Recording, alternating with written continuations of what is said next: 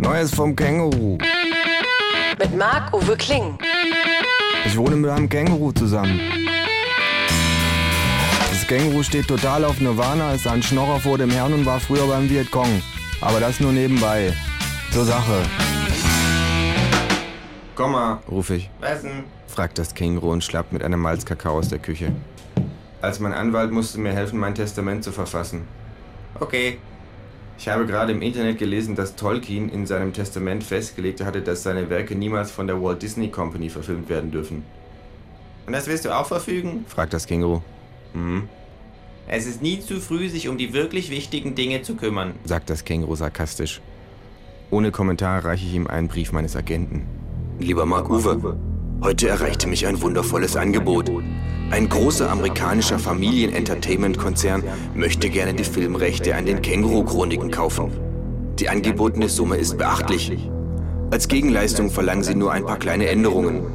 Du wirst verstehen, dass das Känguru im Film keineswegs Kommunist, sondern ein gemäßigter Sozialdemokrat sein wird. Auch war es natürlich nicht beim Vietcong, sondern in einer christlichen Heavy-Metal-Band. Schließlich gibt es noch die Idee, aus dem Känguru einen Koala-Bären zu machen, da diese Tiere noch viel niedlicher sind. Darüber kann man aber reden. Wie gesagt, die angebotene Summe ist beachtlich. Ich halte das für eine beachtliche Idee. Melde dich bei mir. PS, die angebotene Summe ist beachtlich. Das Känguru legt den Brief zur Seite. Mich würde ja jetzt noch interessieren, ob die angebotene Summe beachtlich ist. sagt es. Stimmt, darüber hat er gar nichts geschrieben, sage ich.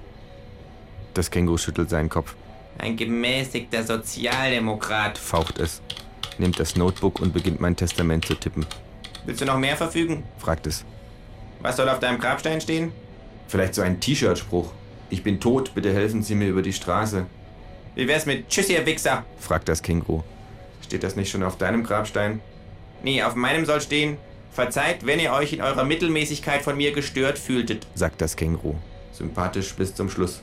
Meine zweite Wahl ist, finanziell gesehen war das Ganze hier ein Desaster.